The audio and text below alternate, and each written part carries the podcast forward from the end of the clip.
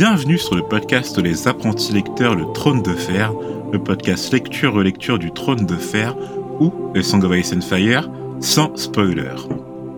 Aujourd'hui, on se retrouve, ta ta ta ta ta ta, coup de tambour, pour un épisode assez spécial, bien que ce soit le chapitre 15 du Tyrion de Clash of Kings, mais c'est le premier épisode du podcast où euh, nous accueillons euh, une invitée, une auditrice.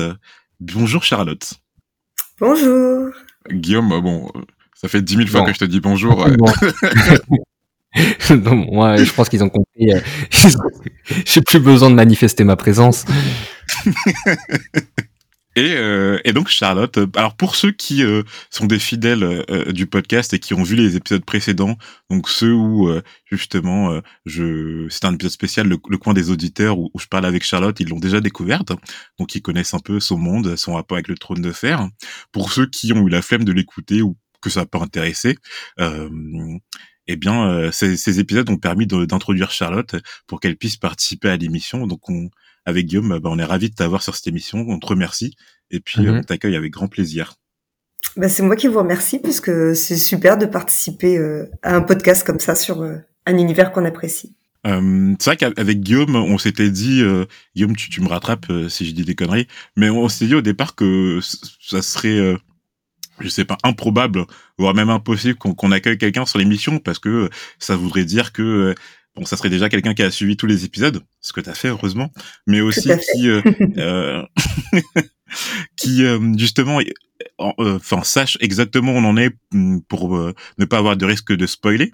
Euh, donc euh, au départ, on pensait que ça serait quelqu'un qui vraiment a suivi la saga avec nos épisodes, mais si c'était quelqu'un qui avait déjà suivi toute la saga, avait bien sûr le risque de spoilers, ce qui serait, inacceptable en fait dans, dans cet épisode. Donc euh, Charlotte, je te fais confiance pour euh, justement garder tous les secrets intacts. Ça marche. N'hésite Euh. pas à me, à me faire des petits warnings si tu sens que. Mais euh, mais du coup ouais, au départ, on pensait vraiment pas accueillir quelqu'un sur sur cette émission et euh, bah du coup on euh, enfin on est on- même nous on est curieux en fait je pense de savoir comment ça va ça va se passer et euh, en tout cas si si ça se passe bien de, de réitérer ce bah ce, ce principe là je sais pas si t'es d'accord avec moi Guillaume Bah, moi, sur le principe, euh, je suis, je suis chaud. Et euh, bah, moi, je, de toute façon, j'ai pas trop d'inquiétude. Je suis sûr que ça va, ça va être grave cool. Et euh, et puis, oui, euh, si si on peut de temps en temps accueillir des invités, c'est avec grand plaisir. donc euh, donc ouais nouvelle formule non mais c'est bien parce que la famille s'agrandit c'est vrai que comme l'a dit au départ on, a- on a commencé tous les deux euh, Dans dans notre chambre, chambre, euh, voire la plupart du temps dans la chambre de Guillaume c'est le début d'une success c'est le début d'une success story dans 20 ans on dira ah oui on a commencé un documentaire dans sa chambre maintenant on a la Silicon Valley On sortira le documentaire sur Amazon.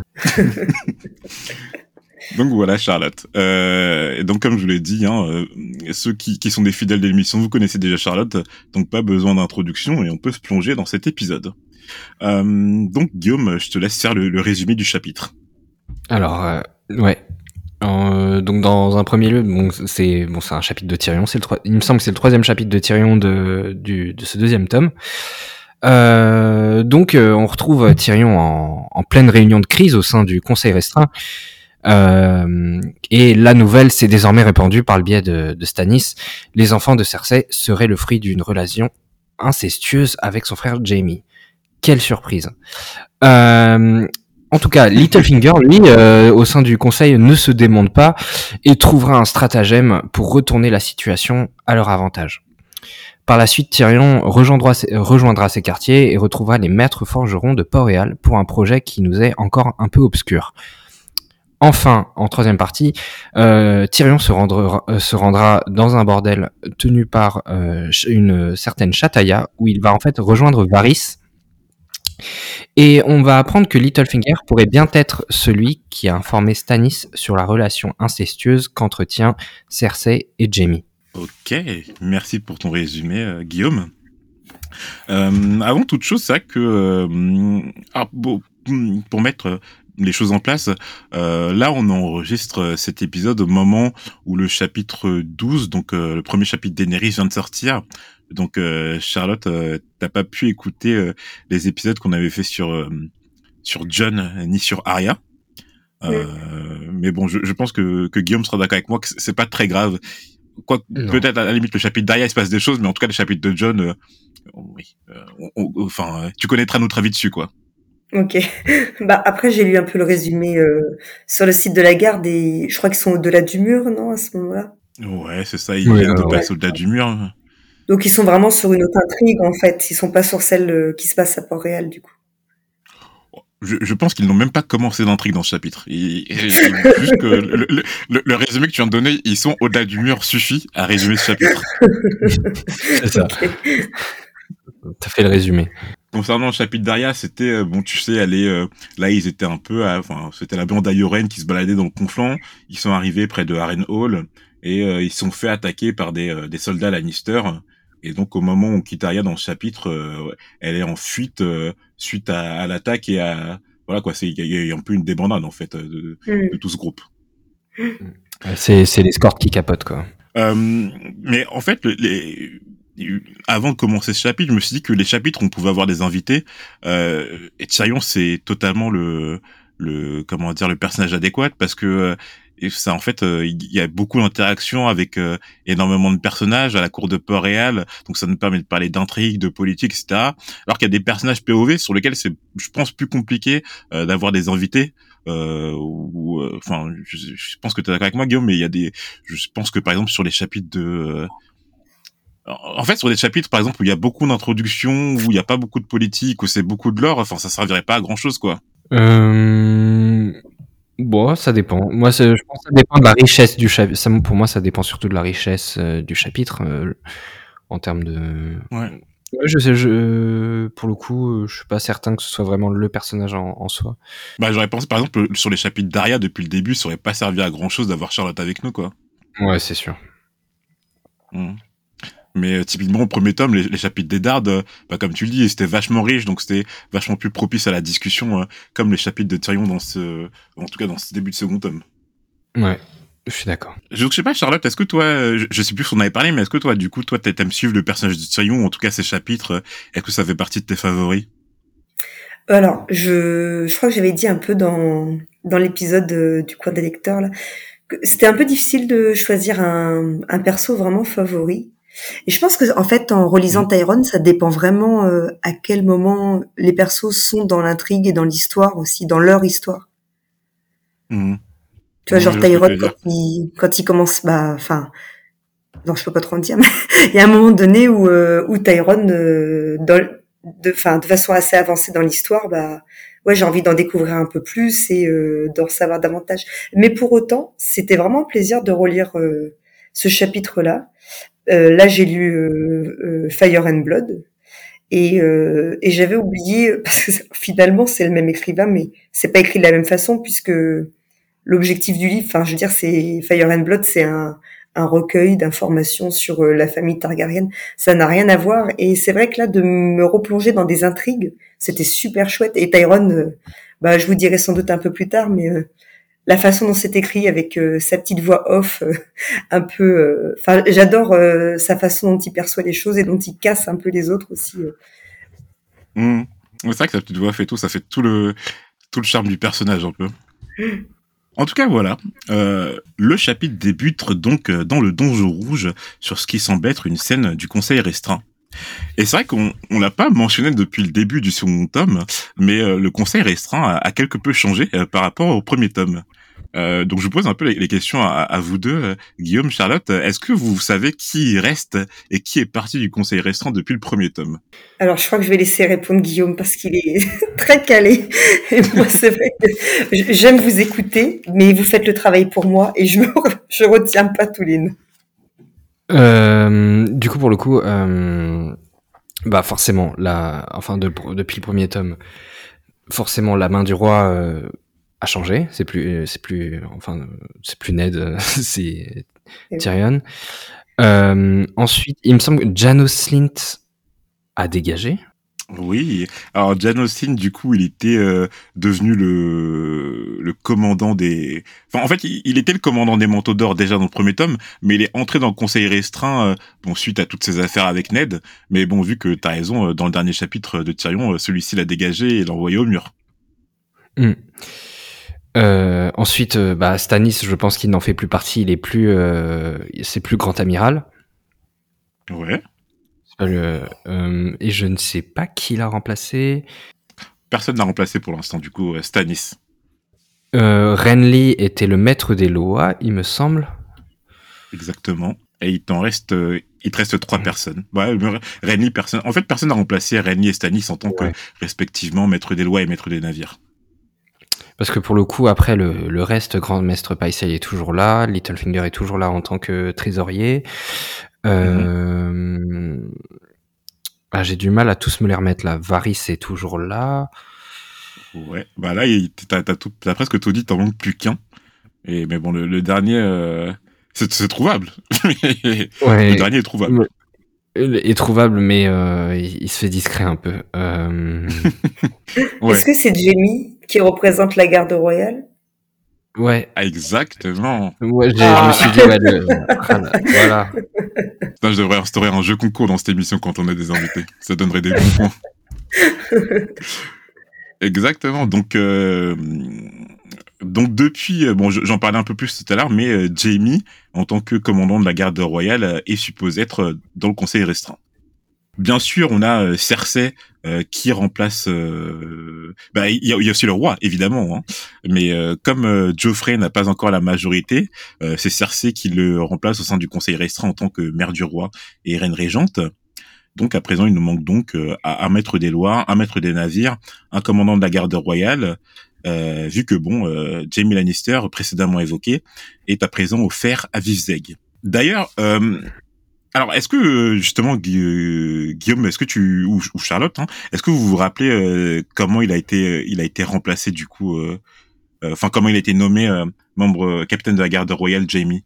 Hum, moi, j'ai alors j'ai le souvenir que euh, Geoffrey euh, lui fait un discours en mode merci pour vos bons euh, pour vos bons et loyaux services, mais il est temps pour vous, euh, euh, Sir Baristan, de, de genre euh, d'avoir une petite maison, de vivre pépère et tout. Et en tout cas, j'ai cette image dans la série où euh, Baristan Selmy, il est là, mais non, c'est moi je voulais, enfin moi je suis chaud pour rester et tout, et genre il est outré. Et au final, il enlève sa cape, il se barre, il claque la porte, et euh, je crois qu'il dés- je crois qu'il désingue deux trois personnes qui essaient de l'arrêter en route. Genre euh, Exactement. Quel souvenir. Ouais, ouais. Alors dans la série, il est, euh, je, je, je pense qu'il il- juste il met un coup de pression euh, aux, aux gardes qui sont présents, mais dans les livres c'est marqué que euh, il a désarmé ou, ou voire tué, je sais plus exactement, euh, des gardes euh, au niveau de la porte de la Gadou et qu'il s'est enfui. Mais c'est ça. Euh, c'est Baristan Selmy qui était le capitaine de la garde royale durant une bonne partie du tome 1 et qui s'est fait, comme tu l'as dit Guillaume, virer allègrement euh, par Geoffrey. Euh, dans mes notes, j'ai écrit que d'ailleurs, on ne sait toujours pas où il est passé, euh, Selmy. Et euh, Tyrion, il s'en inquiétait dans le premier chapitre de Clash of Kings, argumentant que euh, Baristan Selmy était le dernier survivant euh, des sept gardes euh, royaux d'Aerys II, donc Aerys le Fou, et que les petites gens plaçaient Baristan Selmy aussi haut que Serwyn Bouclier Miroir ou le prince Aemon Chevalier Dragon. Et euh, donc euh, voilà, c'est ces deux figures emblématiques de la garde royale euh, citées à plusieurs reprises au cours de la saga et que euh, Tyrion s'inquiétait du symbole que cela pouvait avoir euh, si on voyait l'ancien commandant de la garde royale chevaucher auprès de Stannis et Baratheon ou bien de Robb Stark. dernier suivi- survivant avec Jamie, mais euh, je sais pas si si on peut vraiment appeler ça un garde. Euh, Garde bon, Jamie. Mais d'ailleurs, tu sais, dans, dans la scène euh, justement dont tu parlais de où il s'est fait virer, euh, quand euh, Geoffrey dit que, alors je sais plus si c'est Geoffrey ou Cersei, un des deux, euh, dit que c'est Jamie qui va remplacer euh, Barry Selmy au niveau de la garde royale. Tu sais, il a cette réaction, comme tu dis, outrée, où il dit mais Jamie, le régicide, vous vous foutez de ma gueule. Si je me souviens. quand on y pense, euh, c'est c'est un truc de fou de nommer un régicide capitaine de la garde royale. Mais bon, Ouais, là c'est le c'est le pistonnage. euh, tu sens que c'est abusé quoi. Bah, Et même de l'avoir gardé euh, parmi les gardes, c'est vrai que si tu suis le, le serment un peu de la garde royale, je pense que à la base, il aurait jamais dû rester. euh, Mais bon, la famille est montée sur le trône, donc. euh, Ah mais totalement. Hein. Enfin, euh, je veux dire, heureusement que euh, Cersei, Tywin, etc. Enfin, que Tywin est super puissant, que Cersei est la reine. mais Jamie, jamais il aurait dû. D'ailleurs, il aurait même pu démissionner. Hein. Enfin, je veux dire, à ce, ce stade-là. Je pense il aurait appartenu, enfin, il aurait appartenu à n'importe quelle autre grande maison. Je pense euh, même euh, Tyrell ou Stark et tout, il, il, serait jamais resté. C'est vraiment parce que c'est vraiment euh, le, le, fils, euh, le Golden Son de, de Tywin, quoi. Mais parce qu'il a rompu ses vœux en, en tuant le roi, du coup. Oui, il a, bien rompu ses vœux, là. il, les a éclatés, ses vœux. Il les a... à côté des mecs de la garde de nuit qui vont euh, dans le village voir les prostituées, bon, bah lui, il l'a tué. Euh, et voilà, il, je pense qu'on peut instaurer une échelle de valeur. Tu as totalement raison. ouais. Je sais plus, c'était, c'était, je sais plus qui disait ça, le commandant de la, je sais plus qui disait, oui, bon, euh, si je devais euh, trancher la tête de tous ceux qui vont, euh, qui vont à la motte, à la motte, pour, voir des prostituées, on dirait plus personne pour pour surveiller le mur, quoi. Mais, mais du coup, Guillaume, là, j'ai une question subsidiaire. Peut-être que tu t'en, tu t'en souviens aussi, Charlotte. Je pense pas, parce que ça apparaît vraiment, ça s'est dit une seule fois et on l'a évoqué qu'une seule fois au cours de ce podcast. Mais on avait évoqué que justement euh, l'idée de remplacer, euh, en tout cas de virer Bryce Selmy de la garde royale et de, euh, enfin même pas de remplacer par Jimmy, mais juste d'évancer Bryce Selmy de la garde royale, ne venait pas forcément de Geoffrey ou ou de Cersei. Non, je me rappelle pas de qui ça peut venir.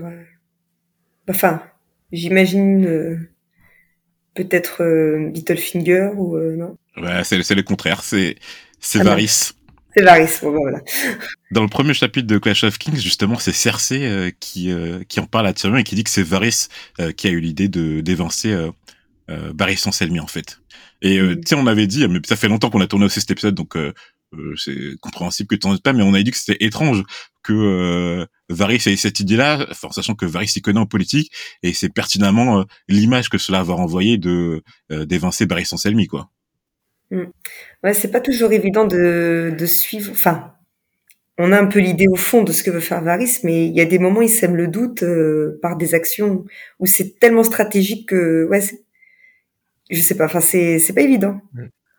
Bah, je pense qu'on va en reparler dans l'épisode, mais euh, c'est l'un des trucs assez récurrents dans le podcast, c'est vraiment les intentions de Varys. Euh, en tout cas, moi, à mon niveau, j'ai vraiment du mal à les percevoir. Mm. J'ai mal à du voir, j'ai vraiment du mal à voir le, le endgame vraiment de de toute sa stratégie et tout. Euh, je, mm. oui, c'est ça. Sur le long terme, euh, il y a sans doute un fil conducteur et de bonne logique, mais là, euh, sur des petits moments comme ça. Mm.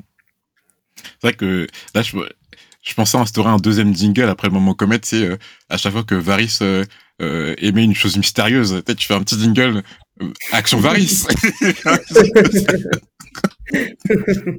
non, c'est vrai que Varys incompréhensible. Mais euh, retournons au chapitre. Ah oui, parce qu'en fait, dans mes notes, je voulais parler un peu de la garde royale, de, de qui elle est composée, mais j'ai un peu la flemme de le rappeler, euh, parce que ça va être long et euh, je pense pas que vous ayez forcément les souvenirs, donc on va zapper ce passage-là. Mais c'est vrai que la garde royale, du coup, euh, elle est euh, privée de, de son commandant, de son lord commandant. du coup, il en reste que 6 à Port-Réal. C'est dommage, j'avais tous les noms, j'aurais eu des bons points. non, je rigole. Ah, t'avais tous les noms Non, non, c'est pas vrai. Bah, c'est pas vrai. la prochaine fois, la prochaine fois, je t'interrogerai dessus. Oups. Visiblement, en tout cas, euh, la lettre de Stanis révélant au grand jour que le feu roi Robert n'avait pas laissé au monde d'héritier légitime, que Geoffrey, Myrcella et Tommen n'étaient euh, que le fruit des ancêtres de Cersei et de son frère Jaime, et qui revendique la place légitime de Stannis Baratheon en tant que souverain euh, légitime des sept couronnes, avait fait le tour du royaume. Tout cela, bien sûr, en la lumière du maître. Cersei en était foudrage, et que ne peut-on pas la comprendre? Sa première réaction fut d'exiger qu'on brûle toutes les lettres, cette nouvelle ne devant ni arriver à son fils, ni à son père. Et du coup, je voulais vous, demander à vous deux, euh, est-ce que, à votre avis, euh, Tywin, indépendamment de la lettre, il, sait déjà euh, que, en tout cas, que, que Cersei et Jamie fricotent de cette manière? Je, alors, je pose plus la question à Guillaume qu'à toi, Charlotte, mais où tu peux répondre en évitant évidemment tout spoiler. Ah oui, bah sans spoiler, juste comme ça. Je, me dis, il doit connaître ses enfants quand même. Il les a vus grandir et il doit se douter. Ouais. Ouais, à mon avis, euh, je pense qu'il a vu ses gosses, il, jouait pas qu'à chat, quoi. Euh... non. mais euh, non, mais déjà, clairement, déjà si pour moi Tywin, en fait, déjà, je, la façon dont on, je le visualise, c'est un mec tellement puissant. Euh, qui est déjà, je pense, c'est c'est l'un des mecs les plus smart de tout de tout de tout l'univers de Game of Thrones. Euh, clairement, si si euh, Littlefinger ou bon Varys c'est un peu particulier, mais si Littlefinger, euh, John Arryn, Stannis, Ned ont réussi à être au courant, c'est impossible que lui il soit pas au courant de ce que ses gosses, de ce dont euh, ses gosses sont capables. Euh, c'est pas du tout, tu vois, je le vois pas du tout comme le, le, le, le daron, le daron de la d'une grande maison un peu un peu, euh, tu vois, un peu niais et tout. C'est pas du tout son cas. Je pense qu'il connaît très bien ses gosses, il connaît très bien la personnalité, la faiblesse, les points forts de chacun des, chacune des personnes euh, qu'il fréquente. Donc euh, je, moi je suis persuadé qu'il était au courant et que c'est en tout cas zéro surprise pour lui. C'est vrai que ça sera intéressant du coup de voir sa réaction à présent. Maintenant que cette nouvelle a, fait le tour du royaume, le, vu le, on sait à quel point il passe, je sais pas, la, la réputation de sa famille euh, dans, dans, son cœur, euh, je, je, pense que euh, ouais, sa réaction elle va être elle va être marrante à voir. Euh, mais du coup, moi, moi je, me demandais de, de qui Cersei euh, elle, craignait le plus sa réaction. Est-ce que ça serait de, de son père ou, de ses enfants? Et euh, à, à fortiori de Geoffrey, quoi. C'est vrai que je, je la vois, enfin, je la vois très mal expliquer à Geoffrey que, bah non, bah, ton, ton père c'est Jamie, quoi. Ton t'es le fruit d'un inceste, t'es qu'un bâtard. Je pense que si son fils est au courant, elle trouverait, euh, je sais pas, peut-être un moyen de lui cacher. Alors que son père, je pense qu'elle le craint. Mm. Mhm. C'est exactement euh, ce que je pensais. C'est euh, Geoffrey. Euh, bon, certes, c'est un, un, chien fou, impossible à, impossible à vraiment à, à, à, diriger, mais euh, je pense qu'il est, mais ça reste un gosse qui peut être crédule et que tu peux quand même manipuler euh, sur certains points. Son père, euh, Tywin, il, est, enfin, tu, tu, peux, tu peux pas le bullshiter quoi. Lui, il sait, il sait que tu sais, c'est bon. genre, non, je comprends ce que tu veux dire. Oui, elle va pas, enfin, elle pourra pas l'embrouiller quoi. Ouais. Et je pense hmm. que Tywin, il a, il, enfin on l'avait déjà vu avec Tyrion, genre il lui dit toi tu vas être main du roi, tu vas faire ce que je te dis. Euh. enfin il a il, a une influence et une emprise sur ses sur euh, surtout sur ses gosses qui est qui est monstrueux quoi. Mm. Mais ça, me fait penser à une scène de la série parce que pour l'instant, euh, Tywin, on l'a vu interagir que seulement avec Tyrion au niveau de ses enfants. Alors que tu sais, dans la série, il y a, cette scène euh, emblématique de la saison de Game of Thrones où euh, on voit Tywin dépecer ce, ce cerf euh, devant Jamie et qui lui parle de l'importance de la famille, l'importance du nom. C'est sa première apparition, il me semble, de mémoire. Ouais, la première apparition de Tywin, et elle est vachement marquante, cette scène où on comprend le personnage de Tywin en, une seule scène, quoi. C'est impressionnant. Et, et on, voit, que tu, comme tu dis, Guillaume, l'emprise qu'il a, en fait, sur ses enfants. et donc là, en exemple, Jamie, quoi. Mais pour Tyrion, euh, au niveau de cette affaire, rien ne sert de s'agiter. Tout le monde était déjà, euh, ou n'allait pas tarder à être au courant, en sortant une de ses phrases les plus iconiques de la saga. La chanson est chantée, le vin versé, la gueuse engrossée. Génial. Marrant. en tout cas, euh, personnellement, j'aime bien la façon dont Cersei se défend avec virulence de ces accusations, et on aurait presque envie de la croire tellement elle feint avec justesse l'indignation. Et en écrivant ces mots euh, dans mes notes, euh, je n'avais pas encore lu les pensées de Tyrion euh, et, me suis senti totalement en accord avec lui quand un peu plus tard dans le texte est écrit, je cite, L'indignation avec laquelle Cersei rejetait des accusations qu'elle savait pertinemment fondées ne manquait pas d'époustoufler Tyrion. Et, en fait, il continue ensuite en pensant que Cersei méritait de monter sur les planches car elle était parfaitement douée à la comédie. Et en fait, quand on y pense, je me dis que Cersei, enfin que Cersei ait pu euh, depuis que Geoffrey noué, donc depuis 15-16 ans, je crois, euh, qu'ils ont le même âge avec Rob, euh, qu'elle ait pu jouer de la comédie à ce point-là envers Robert, mais envers toute la cour, euh, dire que, enfin, fendre, pas l'amour pour Robert, mais en tout cas fendre que ses enfants étaient les héritiers légitimes et la façon dont elle, dans cette scène du conseil restreint, ment effrontement à tout le monde en disant mais non, mais je comment il ose m'accuser d'inceste? Comment il ose juger mes enfants de bâtards? Enfin, euh, c'est Cersei, c'est une comédienne, quoi. C'est une pure comédienne. J'ai relevé aussi la phrase que tu avais notée, parce que j'ai vraiment aimé comment Tyrone, il écrit ça. C'est drôle, j'ai l'impression qu'il découvre sa sœur en fait. bah sans doute oui, dans le monde politique, ça s'était jamais sans doute prêté avant forcément, mais qui lui découvre des talents qu'il la connaissait pas si bien que ça. Ouais. Bah après, je, je sais pas trop si c'est vrai que Tyrion, il était dans la cour de Port-Réal hein, depuis que, que Cersei euh, est arrivé à la cour avec Robert, mais euh, je pense qu'il il a, enfin peut-être qu'il savait que c'était une menteuse, mais qu'elle était aussi bonne menteuse. Euh, je pense que ça, il le découvre, ouais. Non mais euh, c'est, un, je rejoins un peu Ilan sur la question. Genre, je pense qu'il connaît bien sa sœur, mais que là, elle atteint des, je pense, elle, elle atteint tellement elle est, elle est tellement au sommet de son art qu'elle fait ouais, elle dépasse ses limites. Quoi. là, elle, là, elle, tu sais, elle est dans la zone quoi. Elle, elle, elle est dans son élément. C'est bon, elle a atteint le sommet de son art. Mais tu sais, plus là, quand j'en ai parlé et en, en, l'évoquant avec vous, en fait, je me dis qu'il y a peut-être même un point où Cersei, elle a atteint une, une psychopathie où elle se dit même à elle-même que ses enfants sont légitimes, quoi. Alors, eh bien, elle sait que ses enfants sont nés d'un inceste, mais elle se dit non, mais mes enfants sont légitimes. Euh, enfin, euh, ne venez pas leur chercher des noises, ne venez pas chercher de dérangement. C'est mon mon fils est le roi, quoi. Et il y a cette chose en elle qui, tu, tu sens que ça l'a fait péter un câble, que, que que tout le monde soit au courant. Ouais, tu, tu sens des fois vraiment, euh, enfin en tout cas, euh, t'as vraiment, c'est vachement bien retranscrit, je trouve vraiment la façon dont elle s'exprime. T'as vraiment l'impression de voir je sais pas, quelqu'un de psychotique euh, qui est euh, qui est auto persuadé euh, de, de, de ce qu'il raconte quoi. C'est vraiment hmm. fou. Alors, personnellement, je pense que et peut-être que je me trompe, mais la seule personne à laquelle Cersei est honnête dans ce monde, ça pourrait être Jamie. Mais mais c'est vrai que Jamie et Cersei, je je crois même pas qu'on les a vus beaucoup interagir depuis le début de la saga. Hein voire pas du tout. Je pense à la scène où au tout début du tome, juste après euh, euh, la tentative d'assassinat de Bran, euh, enfin et du coup et forcément pendant leur scène leur scène d'inceste et juste après le petit déjeuner qu'ils prennent avec Tyrion. Mais depuis ce moment-là, je sais pas si on les avait interagir entre eux quoi. Je sais pas si ça te dit quelque chose, Charlotte. Moi, ça me dit pas. Ça me dit. Non, ça me. J'ai pas de souvenir là-dessus. Qu'on les ait revus mmh. ensemble ou échangé des mots. Des fois, c'est fou parce que tu dis, il y a tellement une pléthore de personnages que il y a des, enfin, il y a des personnages, tu penses qu'ils ont interagi ensemble alors que euh, ils ont juste parlé une ou deux fois dans la saga, quoi. Mm. Mais c'est vu qu'il n'y a pas de point, il y a pas réellement de point of view, euh, ni, enfin, il y en a pas de ni de Jamie ni de Cersei. Euh, ouais, souvent t'as, en fait, ouais, tu les vois pas, euh, ou alors tu les vois à travers les yeux d'un autre personnage, mais je crois pas que ce soit vraiment arrivé depuis un bon moment en tout mm. cas.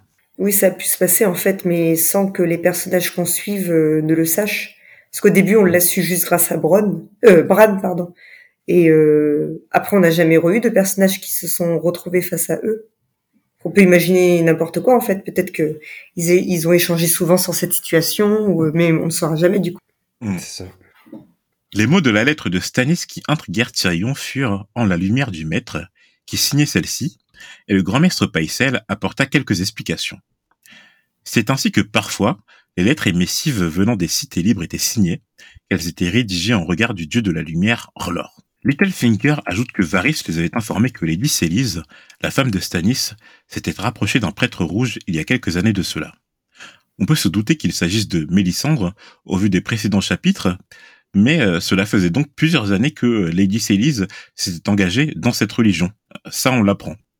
Alors au, départ, j'ai pas très bien compris quand il a dit que ça faisait quelques années que euh, euh, Lady Célise s'était euh, s'était rapproché d'un prêtre rouge, parce que je me suis dit que, mais enfin, ça fait quelques années, tout le monde devrait être au courant. et pas seulement Varys, vu que, enfin, Stanis était à la cour, c'était à la main du roi. Mais en fait, on avait appris que, en fait, Stanis, il amenait pas du tout Lady Célise et sa fille à Port-Réal et qu'il les laissait à Père Dragon. Donc, en fait, c'est totalement possible que euh, bah, que Lady Célise restant à Père Dragon, euh, elle lui aurait eu euh, tout le temps d'être approchée par Mélisandre, quoi. Mais c'est vrai qu'on n'a pas trop d'indications sur la, enfin sur la rencontre et sur comment s'est créée cette relation en fait entre les, les, trois personnages. Donc Stanis, Mélisandre et, Lady Célise. En tout cas, on a, ah. on a quand même. Ouais, je te laisse la parole. Non, non, non, vas-y. non, non, non, vas-y, toi, c'est toi, c'est toi l'invité. Euh, bah, après, j'allais dériver un peu. C'est sûr qu'on ne sait pas trop euh, comment ça s'est passé, mais en tout cas, je trouve que dans ce passage-là du texte, on, on voit que, euh, les gens de Port-Réal en fait ne savent vraiment trop rien, enfin ne connaissent pas grand-chose sur sur cette religion-là parce que c'est pas celle qui leur dit que c'est comme ça que signent les gens qui croient au dieu des prêtres rouges, mais a priori eux ils connaissent pas grand-chose de ça. Je, je suis d'accord, j'avais pas pensé. C'est vrai que bah forcément euh, Game of Thrones ça se passe pas euh, comme euh, chez nous à l'ère de l'information où l'information il y a une mondialisation de l'information etc donc ouais, je, en fait je, je, pense que attends mais Guillaume je, pense que les Américains 2001 enfin à la walkback c'était tout nouveau pour eux hein bah, euh, quelle, est cette, quelle, est cette, religion pratiquée par plus de 1 milliard de personnes? Limite, limite, peut-être que je l'envoie au montage celle-là.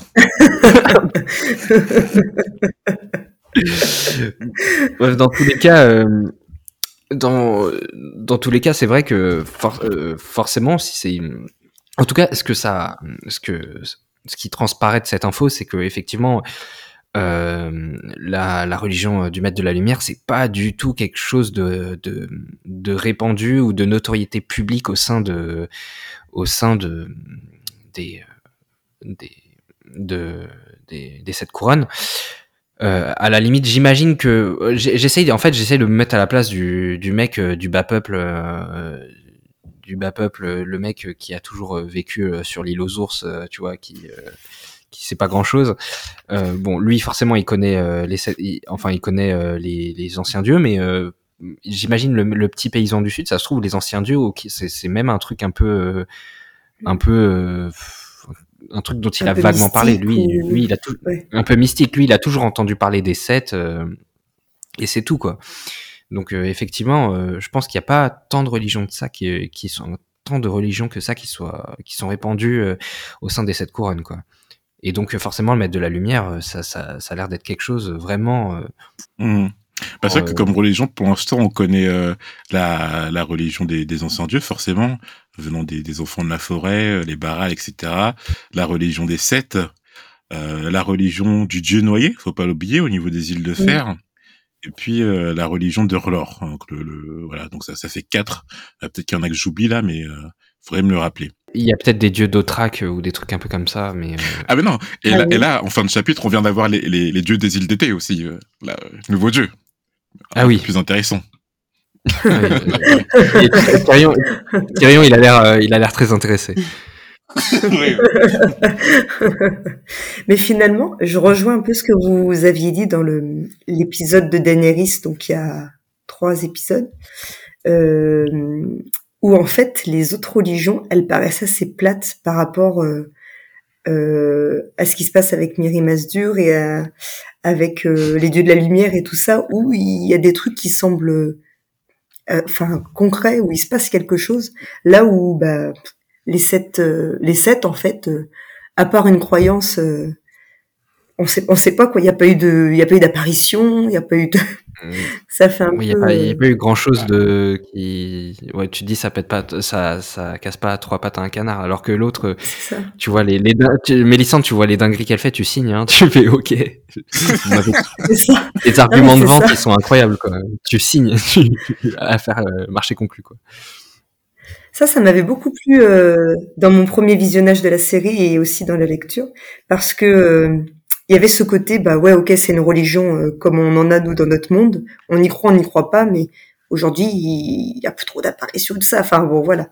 Et, euh, et mais en fait, petit à petit, le fantastique, il arrive à s'immiscer. Tu dis, ah, c'est chelou, il se passe des trucs ailleurs. Est-ce que c'est vrai ou pas? Puis bah en fait, le fantastique euh, après l'emporte un petit peu par rapport à, au prêtre rouge et tout ça. Enfin voilà, il y a des choses concrètes qui se passent, mais j'avais bien aimé ce truc un peu crescendo de ouais, on n'y croit pas, c'est que des, des histoires qu'on raconte par euh, par les vieilles nanes et tout ça. Et en fait, bah, il y a peut-être plus de choses que ça. En, en, rajoutant un petit point, je, je pense aussi que euh, le, le dieu noyé a, a, fait une certaine apparition, c'est-à-dire qu'on a cette histoire avec euh, avec comment il s'appelle encore? Avec d'une part Ouais, euh, Aaron Greyjoy, donc le, frère de Balon Greyjoy, donc et qui euh, justement euh, Théon nous dit qu'avant il était un peu dépravé et euh, il a eu, je crois qu'il a eu un accident, je sais pas ce qui s'est passé, mais en tout cas il s'est noyé et qu'il a été ressuscité entre guillemets et que depuis euh, il est devenu un nouveau, un, prophète si on peut dire ça comme ça. Et euh, Guillaume avait fait la réflexion qu'il s'était passé un peu la même chose avec Bariol lors de, du naufrage du navire de de Lord Stéphane Baratheon en revenant des sauces pour rechercher. Alors je crois que c'était pour rechercher une une princesse pour Régard et que Bariol avait été entre guillemets ressuscité de la même manière qu'avait été ressuscité Eren, Aaron Greyjoy quoi. Après, je trouve que ça peut plus s'apparenter à de l'interprétation de gens très croyants. Mmh. Plutôt mmh. que de mmh, voilà les ombres qui apparaissent dans la tente de, de Daenerys. Bon bah voilà, elles sont là quoi. Il y a quelque chose euh, de fort. Il y a eu, il y a eu euh, un zombie après. Enfin bon, voilà, il y a, plein de choses et euh, enfin, un zombie. on va dire qu'il était dans un sale état du coup, euh, Drogo, mais Drogo. voilà. Mais ah pour autant, ouais, mais là, ça, ça, ça, ça, a pas tellement lien avec la religion. C'est-à-dire que ça, c'est le comment dire la magie de sorceleuse d'ombre d'à la fois Miri Masdur et, et, de Mélissande quand elle tue comment il s'appelle encore Mestre le, le, maître du prélude de Clash of Kings. Mais est-ce que ça a un lien avec euh, le Durlor Ça, c'est. En revanche, ce qu'on peut dire, c'est que l'épée en flamme de euh, de Tauros, enfin de Tauros de Myr, là, c'est quelque chose. Hmm. Oui, alors que quelqu'un qui survit à une noyade, ça peut arriver. C'est peut-être pas toujours le de noyer, mais quand tu es très croyant, tu, tu mets ça sur le dos de la de, de ton dieu, quoi. Ouais. en tout cas, c'était super intéressant comme réflexion. Donc, euh, au départ, peut-être que j'ai regretté de t'avoir invité, mais grâce à cette réflexion, non, le, doute s'est évaporé. c'est bon, j'ai passé le test. mais mais quand t'as dit ça, ça me fait penser que ça, que même Tyrion a, l'air, euh, enfin, une méconnaissance totale de cette religion, alors que Tyrion, on sait que c'est quelqu'un qui lit beaucoup, euh, qui est très curieux. Donc le fait que euh, il ne sache pas ce que signifiait en, en, la lumière du maître, en dit beaucoup sur la connaissance qu'ont les gens de l'Ouest. Enfin, je veux dire, si Tyrion ne connaît pas ces termes, je pense que, euh, comme tu dis, Guillaume, les Pecnotes Westeros, alors pour eux, c'est zéro, quoi. Alors, ils en ont absolument pas entendu parler. Après, Tyrone, il lit beaucoup, mais est-ce qu'il lit pas surtout l'histoire de Westeros avec les dragons, avec les Targaryens? Est-ce qu'il s'intéresse aussi à ce qui se passe de l'autre côté en Essos? Après, euh, je me dis que s'il s'intéresse aux dragons, il doit s'intéresser euh, quand même aux origines des dragons, à l'antique Valéria, tout ça. donc, mm. quand même, il devrait s'intéresser un petit peu à Essos. Hein. Mais c'est vrai qu'il connaît pas, par exemple, la religion des îles d'été qu'on voit à la fin du, chapitre. Hein, donc, euh, c'est vrai que peut-être que ce qui se passe. Mais ça, fait un peu. Euh, euh, comment dire C'est le, l'occidental, en fait, qui, qui dénigre un peu les, religions orientales, tu vois. Typiquement, mm. oui, enfin, nous, on la région de 7, vous, vous avez vos religions, mais bon. Joseph, quoi. Enfin, voilà, vous êtes des peuples autochtones, vous n'êtes pas civilisés, ça m'intéresse absolument pas. Et il y a peut-être pas eu beaucoup d'écrits des maîtres sur ce qui se passe en Essos, parce que lui, c'est c'est ça, il lit, donc ça a été rapporté par des maîtres. Est-ce qu'il y en a beaucoup qui sont partis mhm. voyager là-bas et qui sont venus rapporter comment se déroulent les autres religions Ah, intéressant comme question. Là, il y a un maître justement. Euh, je sais, est-ce que je sais pas si tu te souviens de son nom, euh, qui a fait ce genre de voyage, euh, qui allait jusqu'en en, à Achai, les ah, contrées de l'ombre, et qui a et qui a appris les arts à, à Masdur j'ai plus du tout son nom, mais euh, mais oui, euh, on sait que Miri Masdur, elle avait appris la, enfin la médecine euh, Westerosi euh, auprès d'un maître, mais je me avec, le, plus qui. avec le maître Marouine. Hmm. Ok, continuons sur le chapitre. En tout cas, quand Davos disait que la nouvelle religion de Stannis allait avoir un effet néfaste sur la population, il n'avait pas tort, et c'est cet argument que compte utiliser Tyayon afin de discréditer Stannis. Euh, donc oui, ça, ça rejoint un peu ce que tu disais, Guillaume. Ça, bon, déjà que le fait que la religion soit inconnue au bataillon euh, auprès des habitants des sept couronnes, mais en plus que si on leur impose cette nouvelle religion, euh, enfin, en vrai, c'est un truc de ouf parce que c'est comme si euh, euh, aux États-Unis, tu vois, t'as le président qui commence à jurer sur le Coran, tu vois. Il y a un truc, ça, ça, ça a pas collé. t'as quand même une tradition. Enfin, c'est compliqué. Hein. Enfin, c'est même impossible en fait de, de changer on en avait déjà discuté euh, ça euh, de je crois pendant un, pendant un précédent épisode que ça ça allait lui porter préjudice et euh, c'est ce qui semble se confirmer tout enfin le conseil restreint il laisse ça enfin le conseil restreint est en train de dire clairement, ça, ça va être un point, sur lequel on va pouvoir le tacler, quoi. Ah, mais euh, ça me fait penser aussi que avec des dieux, on a aussi euh, les, la, notion de dieu, euh, de dieu valérien, parce qu'on avait appris dans le chapitre de Daenerys que les dragons de Aegon et César ouais, portaient le nom de, de dieu de l'antique Valyria. Ouais. Exactement, ouais. Euh, donc c'est vrai qu'on peut se poser la question est-ce que par exemple quand Aegon et ses sœurs sont arrivés à, à Westeros et qu'ils ont conquis le royaume, euh, est-ce qu'ils ont voulu imposer leur religion de Valyria ou est-ce qu'ils se sont convertis, tu vois, euh, soit à la religion des Sept ou à la religion des anciens dieux, quoi? Mm. Très bonne, euh, très bonne remarque. J'en ai aucune idée. Du coup, ça c'est un truc que, que Charlotte, je pense, sait après avoir lu Fire and Blood. Un petit peu plus, ouais oui, après, euh, c'est vrai qu'il rentre, euh, il, parle succinctement aussi, le maître, parce qu'il parle de, il couvre 300 ans quasiment, enfin un petit peu moins, mais du coup dans un livre de 500 pages, donc c'est pas autant développé, mais... 500 euh, pages, mais t'as quelle édition Non, non, je sais plus. Pages, ah non, pardon, ouais, t'as raison, excuse-moi. Effectivement, oui. mais ça se dévore comme si c'était 500 pages. Euh, bah même pas, même pas, je le trouve. Euh, euh, voilà, il me reste deux chapitres, ça fait trois mois que je suis sur le livre. Cersei, après avoir voulu brûler toutes les lettres, exige ensuite qu'on coupe la langue à tous les individus surpris de proliférer, que Geoffrey soit un bâtard et qu'il soit le fruit d'un inceste. Et j'adore la réponse de Tyrion. Une sottise. Quand vous arrachez la langue d'un homme, vous ne prouvez pas qu'il est un menteur. Vous avertissez seulement le monde que vous redoutez ce qu'il proliférait. Et c'est super, euh, je veux dire, c'est super intéressant comme réflexion. Euh, ça, ça, ça, ça, pose, la question en fait de, de la liberté d'expression et de, de ce qu'elle signifie, quoi. Mais, euh, mais je pense que c'est pour ça qu'il y a énormément de, de gens qui apprécient les chapitres de Tyrion, euh, parce que c'est bon, ils sont souvent intenses en, en réflexion, en doute verbal, en combat psychologique, mais mais cette phrase quand il dit, oh, mais en fait, ça sert à rien de, de priver un, homme de sa parole, parce qu'en fait, vous allez avertir les autres que vous craignez en fait euh, euh, ce qu'il pense et, ce qu'il dit quoi. Super intéressant. Bah, c'est sûr que comme censure, euh, c'est pas très, c'est pas très, j'allais dire délicat, mais enfin, ça, ça, se voit quoi. Enfin, je, trouve pas le mot. comme genre de censure, bah c'est non, je suis d'accord avec toi. Enfin, la censure et la prohibition, ça a jamais tellement marché pour pour, que, pour quoi que ce soit. Il y a toujours un moment où ça pète parce que les gens se rendent compte au final que euh, je sais pas, soit c'est en fait, euh, soit c'est mal jugé, soit euh, il y a quelque chose de sous-jacent, mais le fait que même Tyrion ait compris de cette manière que la censure en fait ne va jamais marcher pour une anecdote comme celle-ci. en tout cas, bah si elle est visible, ça va se répéter, ça va s'amplifier quoi. Et mm. si elle est aussi visible que de couper la langue des gens, là tu comprends clairement qu'il y a une censure et c'est vraiment perspicace en fait ce qu'il dit. Mm. Mais je, je sais plus, dans, enfin, enfin, ça doit être partout, mais je, je crois que j'avais lu dans, dans, dans, quelque chose de, de précis récemment où, euh, où tu, enfin, c'est quelqu'un qui disait que si tu veux euh, faire répéter une rumeur, euh, ne, ne la censure pas, mais justement, enfin, justement, censure-la. Et c'est à ce moment-là qu'elle va proliférer parce que les gens, en fait, ils, vont continuer à répéter, répéter, même de manière sous-jacente pour que, pour que ça éclate, en fait bah, tu dis à un enfant de ne pas s'approcher du feu, il va se demander ce qu'il y a de si génial près du feu. ça s'appelle, ça s'appelle, euh, je crois en psychologie, ça s'appelle genre l'effet stressant de, parce que euh, c'est l'anecdote où euh, il y avait un mec, un paparazzi qui avait posté la photo de Barbara Streisand dans un journal, mais tout, personne n'avait rien à foutre. Et en fait, c'est à partir du moment où elle a, où elle a, elle a, elle a lancé des poursuites judiciaires pour que ce soit enlevé du journal euh, que c'est que genre tout le monde connaissait l'adresse de sa maison et tout.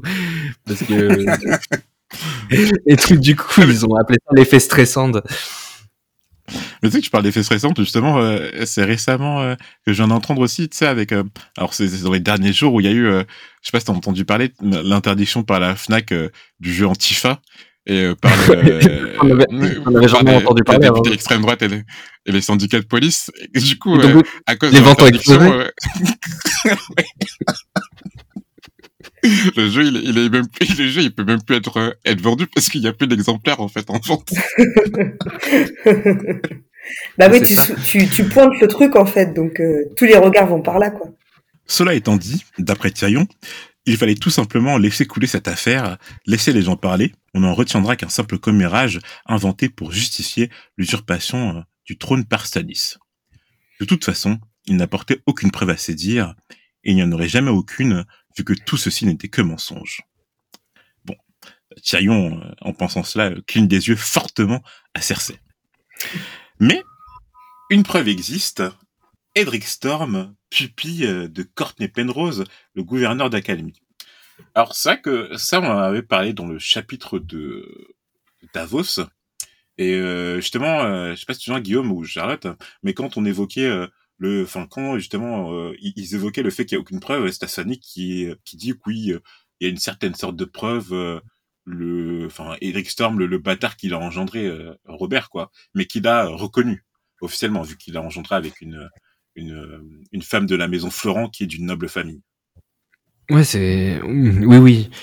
Euh...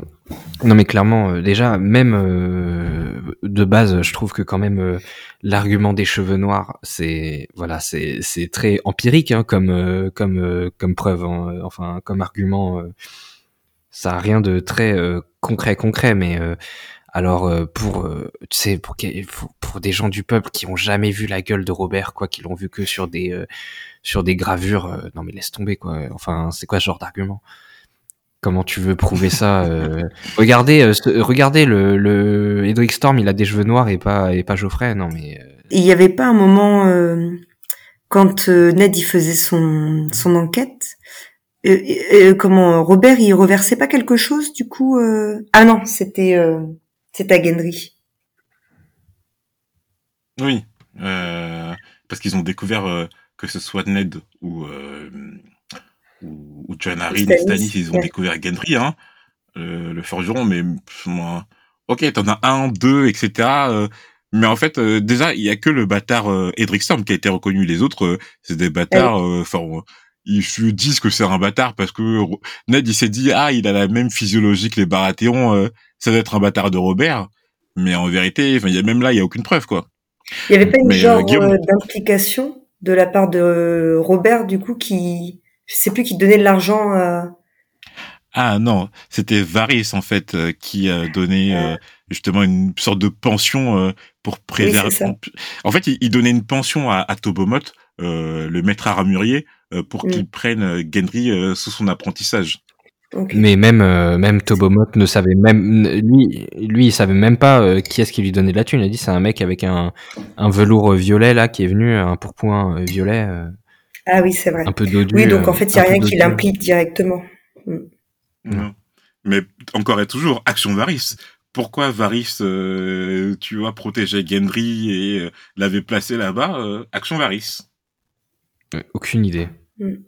Mais Guillaume, toi, t'évoquais la dernière fois, euh, euh, réflexion très intéressante, le, parallèle avec House of the Dragon et donc euh, justement, bon pour pour ceux qui ont vu qui ont vu la série, toute cette histoire avec les, les, les enfants de, de Rhaenyra et que même là, en étant la cour de peur réelle, en ayant devant les yeux le fait que, enfin, qui ressemble absolument pas à des Vélarions et que le père de des, des enfants supposés en tout cas euh, était présent à côté d'eux, ça avait pas, en tout cas, enfin les rumeurs couraient, ça c'est sûr, mais euh, tu peux pas prouver euh, que ce n'est pas les, les enfants de, de, de, Et puis à la cour, le premier qui, le premier, le, à la cour, le premier qui s'exclame et on l'a bien, ça s'est confirmé dans la série, euh, c'est euh, c'est parjure quoi, c'est un crime de parjure envers la couronne et hop, exécution. c'est confirmé. Hein. Le, le, le gars qui va arriver devant Cersei dans sa cour et qui va lui dire ah euh, t'as engendré un bâtard euh. dans la seconde il a ouais, tu vois il a sa tête coupée quoi Littlefinger est en accord avec Tyrion et cherche même à en rajouter pensant qu'il faut euh, répondre de la même manière à ses accusations Littlefinger évoque donc le fait que Lady Selise ait pu en restant loin de son mari qui restait à la cour à Port-Réal avoir un amant et que cette liaison et que de cette liaison serait née leur fille Shoren qu'on avait aperçu euh, lors du prélude du tome 2 de Clash of Kings.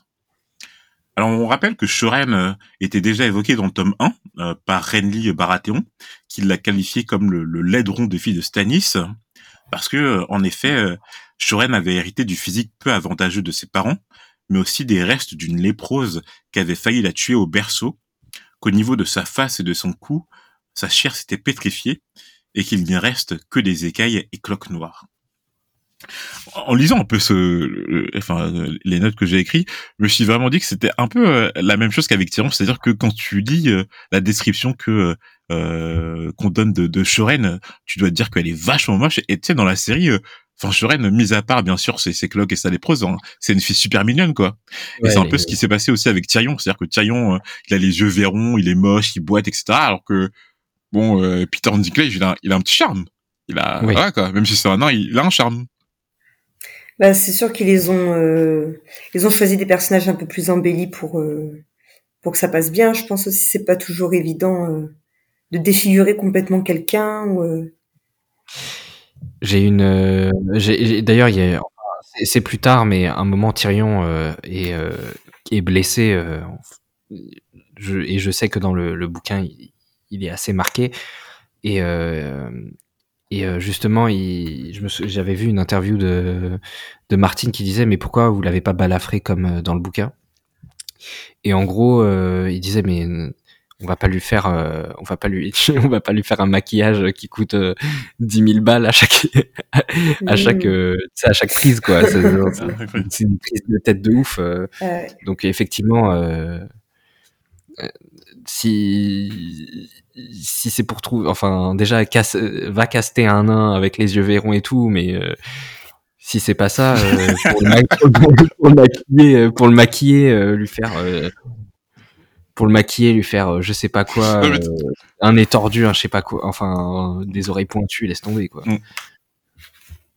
Ça, me fait grave penser à pareil le, casting d'Harry Potter où enfin Harry par exemple est supposé avoir des yeux verts et euh, ils ont essayé de lui mettre euh, des lentilles au départ à, Daniel Radcliffe. Euh, ils ont fait une prise, ils ont dit, hum, hum, enfin, c'est mort, c'est, ça coûte cher, c'est, enfin, c'est super galère à lui faire porter, on va l'enlever. Et pareil avec Hermione qui a supposé avoir des dents de lapin. Ouais, ils ont fait une prise dans, dans le premier film. Et pareil, ils ont dit ouais c'est mort, on va pas garder ça pendant le reste de la saga. voilà quoi, c'est c'est pas c'est pas du tout pratique. En tout cas, pour Littlefinger, plus l'histoire sera choquante et sordide, plus elle sera corportée. Aussi avance-t-il donc la possibilité que Célise ait pu avoir des relations avec le fou de sa fille, Paréole. Cersei paraissait ravie de cette idée, qualifiant Littlefinger de pervers, Tyrion euh, rajoutant qu'il était toujours euh, aussi bien menteur hors pair. Et Littlefinger, on savait que c'était que c'était un mec vicieux, mais euh, la façon dont il le dit, oui, on devrait répondre de la même manière et même en rajouter de façon très sordide. tu sens que le gars est, enfin, il est vicieux, quoi. Il est vraiment vicieux, ce gars-là. Bah, et ce qui m'a étonné, je me souvenais plus comment était euh, le grand maître en fait dans les livres. Bon, dans, dans mhm. les films, il est, euh, bon là, il est pas très respectable, on va dire. Il est voilà. Mais euh, et là, il défend en fait tout le monde. il défend Célise, il défend euh, Shoren j'aime, j'aime bien la façon. Je me rappelais pas qu'il, qu'il était comme ça. Et du coup, ça casse vachement avec Peter, euh, qui lui. Euh, c'est, une, réflexion super intéressante parce que j'ai eu exactement la même réflexion en lisant le chapitre et en lisant le, le moment où, le maître Paisel il défend. Euh, enfin, en fait, il est contre l'idée de Littlefinger en disant que mais Bariol c'est le fou. Enfin, vous pouvez pas émettre cette idée. Enfin, il y a quelque chose de, de, de contre-moral quoi. Et alors que dans, t'as raison dans la série. Enfin, le, le maître Paisel il est immoral au possible quoi. Bah ouais. Il est, là, on sent qu'il y a une divergence mais profonde de personnages entre les entre les deux, entre la version mm. du livre et de la série. Pour l'instant, en tout cas. Peut-être que c'est qu'en apparence, c'est qu'on n'a pas tout vu, mais là, à ce moment-là du livre, bah, il est choqué de de voir qu'on puisse faire ça à Célise et euh, qu'on puisse euh, mal parler d'une gamine euh, qui a failli mourir d'une maladie et qui en a des conséquences, quoi.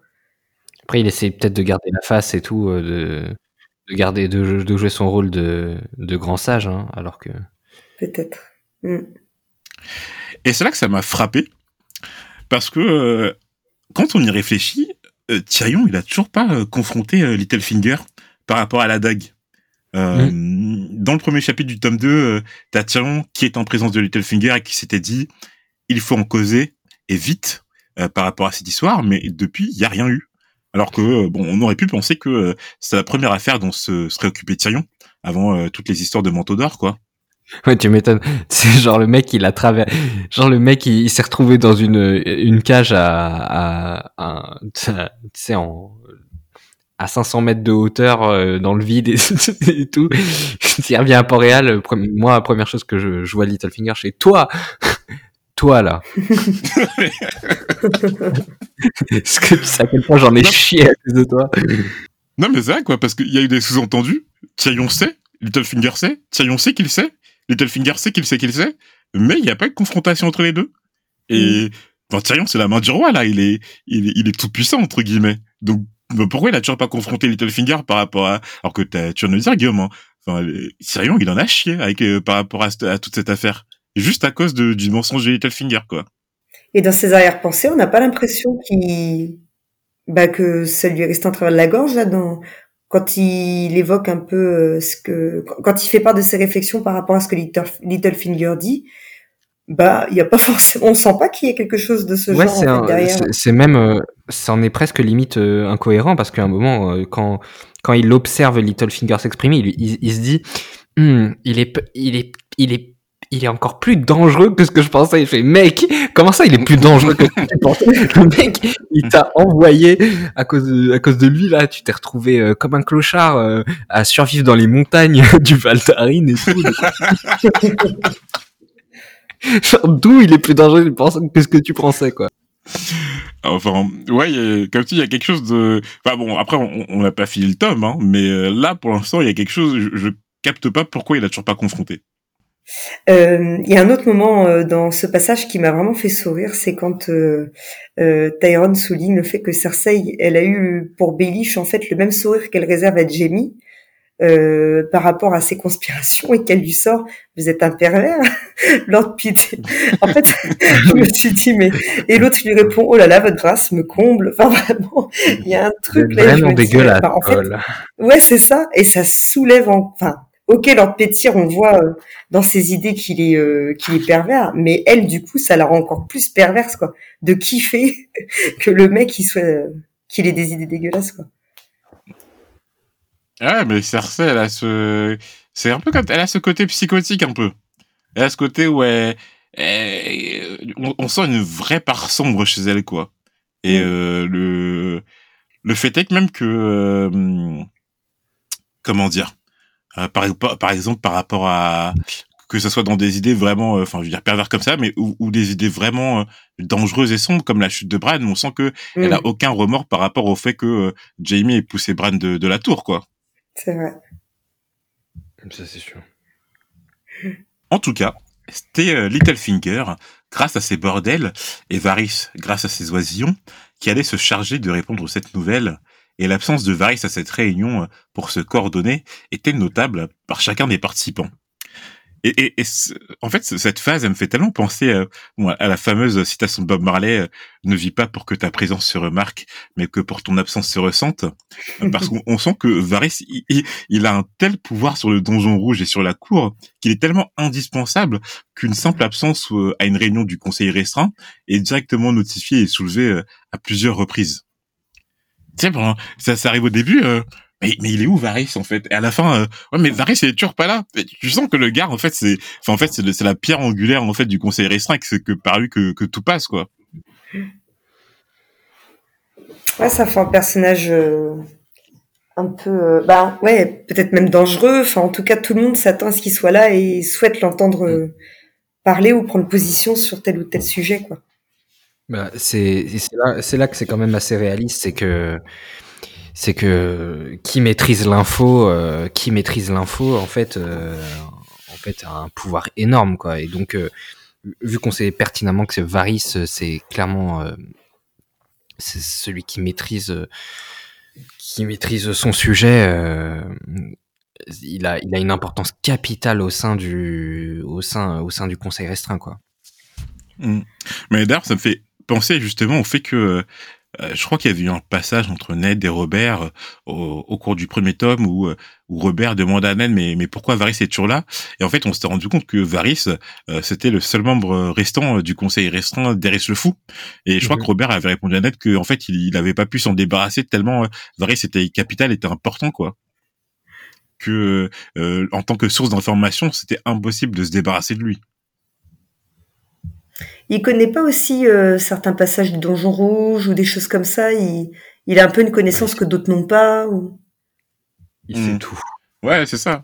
Tout le monde sait que Varys sait tout. Et, et ce qui est terrible, c'est que euh, personne ose euh, s'attaquer à lui et, s'en débarrasser, quoi. Même Robert le Roi le, craignait. Mm. C'est terrifiant, en fait. Seul Tyrion sait à quoi est occupé Varys, mais évidemment euh, ne souhaite pas partager l'information aux autres membres du conseil restreint. Tyrion quitte alors la réunion, prétextant vouloir offrir un cadeau à Geoffrey, une certaine chaîne qu'il finira par priser puisque toutes les autres en or et en argent qu'il a à sa possession. Mais pour l'instant, mystère et boule de gomme quant à cette affaire de chaîne.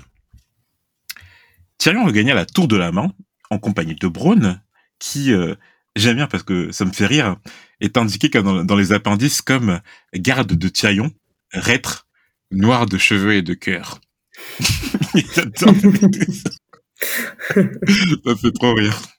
Tyrion ne manqua pas euh, sur le chemin de ses frères aidé par Lady Tanda, dont euh, on avait déjà parlé à quelques reprises. je pose la question à Guillaume, est-ce que tu te souviens quand on avait parlé de Lady Tanda? Franchement, euh, quand j'ai lu le chapitre, je me suis dit, elle, on en a déjà parlé, Ilan, il va me poser la question. Et je, me suis dit, j'arrive pas à m'en souvenir. Je, crois que c'est, c'est, c'est pas la meuf, euh, enfin, dans ma tête, il n'y a pas un gars qui essaie de la refourguer à Littlefinger, ou je me trompe complètement. Exactement. C'est oh, dans le vrai. Donc en fait, euh, bon, Lady Tanda, il s'agit euh, d'une dame qui dans le tome 1 euh, voulait faire épouser sa fille cadette à Littlefinger. Parce que en effet, sa fille cadette serait assez grosse et c'est pour ça que Lady Tanda a des difficultés pour la marier. Et elles apparaissent en fait dans les appendices, enfants, dans ce tome 2, en tant que Lady Tanda Castle-Foyer et ses deux filles, Falise, donc sa fille aînée, et Lolis, sa fille cadette dont on vient de parler, et qui euh, est encore vierge à 33 ans. Donc euh, à cause de, bon, de, de ses problèmes de poids, quoi. Mais euh, du coup, tu dis même à, une époque, enfin vierge à 33 ans. déjà que tu te dis que maintenant en 2022, entre guillemets, c'est un peu chaud, mais t'imagines à une époque médiévale où je sais pas, les séances de vie elles étaient à 50 ans, c'est complexe. mais je veux dire, ouais, faut, faut la refourguer vite, quoi. Tu m'étonnes. Donc euh, tu mais du, du coup euh, en fait ça me fait penser que en fait le fait qu'elle elle est Tyrion euh, quand il passait ça voudrait dire que peut-être elle veut essayer de lui faire marier sa fille et c'est qu'elle est tellement désespérée qu'elle va en appeler à, à Tyrion quoi au nain Lannister tu vois ce que je veux dire? Ouais. Mais c'est drôle qu'elle insiste autant parce que dans d'autres familles, je, je, sais plus exactement, mais peut-être dans Fire and Blood d'ailleurs, quand il y a des enfants qui bah, que tu n'arrives pas à marier ou dont tu vois pas euh, l'intérêt pour des mariages, bah, en fait tu les fais euh, euh, soit aller au couvent, soit tu proposes d'autres idées. Là, c'est vrai qu'à 33 ans, elle n'a rien imaginé d'autre pour sa fille que de la marier à tout prix. C'est c'est drôle comment, enfin, elle a vraiment une ambition pour la famille proche du trône, quoi, et rien d'autre. Oui, je vois ce que tu veux dire, parce que c'est vrai qu'on imagine mal euh, Randil Tarly attendre que Sam ait 33 ans euh, pour l'envoyer au mur. c'est ça. Oui. oui, lui a dit à 14 ans, euh, mon garçon, mais là, c'est voilà, c'est soit le mur. Euh. Donc c'est vrai que bon après peut-être qu'elles sont attachées. C'est vrai qu'on ne connaît pas leur relation. Pour l'instant, on connaît juste cette histoire de, de manière assez factuelle. Mais mm. c'est vrai qu'elle aurait pu l'envoyer. Bah, je sais, j'avoue, peut-être comme comment elle s'appelle encore celle qui s'occupe encore des des, enfin, du, du, des, funérailles au sein de Westeros, les, les sœurs du silence. Oui, voilà, c'est ça. Souvent, euh, mm. c'est ce qui arrive, quoi. Il y a une fille dans la famille qui va là-bas. Euh, même chez les hommes, d'ailleurs, quand il y a beaucoup de, de personnes. Ah, mais ça se trouve, c'est sa fille unique. Et elle désespère en vain euh, de lui trouver un bon parti. Non, non, non. Dans les appendices, elle a deux filles, Lady Tandel, sa fille aînée qui s'appelle Faiz. D'accord. En entrant dans ses appartements, Tyrion fut accueilli par son écuyer Podrick Payne, âgé de 12 ans. C'était l'écuyer que Tywin avait accordé à Tyrion dans la saison 1, juste avant la bataille de la Verfurque. On sait aussi qu'il est euh, un lointain cousin d'Ilyn Payne, le bro royal. Et euh, en passant, euh, l'acteur qui a incarné Ilyn Payne dans Game of Thrones, Wilco Johnson, il est décédé il y a, il y a deux trois jours. donc, petit moment de silence et RIP.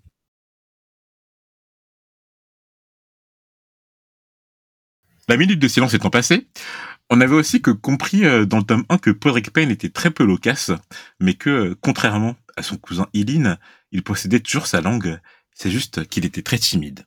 Après que Podrick Payne l'ait préparé, Tyrion euh, gagna la chambre d'audience personnelle de la main du roi où l'attendaient les forgerons de la capitale. Il y présenta trois anneaux de fer reliés entre eux et demanda aux forgerons d'en forger mille de plus, identiques à ceux qu'il venait de présenter. Voici donc la fameuse chaîne euh, euh, de laquelle Tyrion venait de parler euh, à la fin de la réunion du Conseil restreint. Il confia cette mission à un homme du nom de Ventre en Fer pour coordonner toute cette opération. Ventre en Fer qui au passage apparaît dans les appendices comme forgeron. Ventre en Fer, c'est marrant comme nom. Alors, bon, je ne vais pas vous demander à quoi servirait la, la chaîne dont parle Tyrion, vu que euh, bon, vous, connaissez déjà la suite de l'histoire sur ce point-là, euh, je suppose. Euh, toi, Guillaume, par la série, et, toi, Charlotte, bon, à la fois par la série et les livres. Donc, on va laisser les auditeurs qui ne connaissent pas la suite de l'histoire patauger dans leur réflexion quant à cette chaîne. Cersei avait déjà chargé les forgerons de la capitale de fabriquer des armes et armures pour les nouveaux manteaux d'or, mais la mission de Tyrion était devenue prioritaire à présent. D'ailleurs, Guillaume, tu sais, la dernière fois, tu me demandais, oui, est-ce qu'on a déjà parlé des, euh, du feu grégeois? Et en fait, on a parlé dans le premier chapitre de Tyrion, euh, parce qu'en fait, on a, enfin, en fait, Tyrion, il était informé que Cersei, elle avait demandé d'armer les armes, d'armer les hommes, de, de, de, recruter, de fabriquer des armes.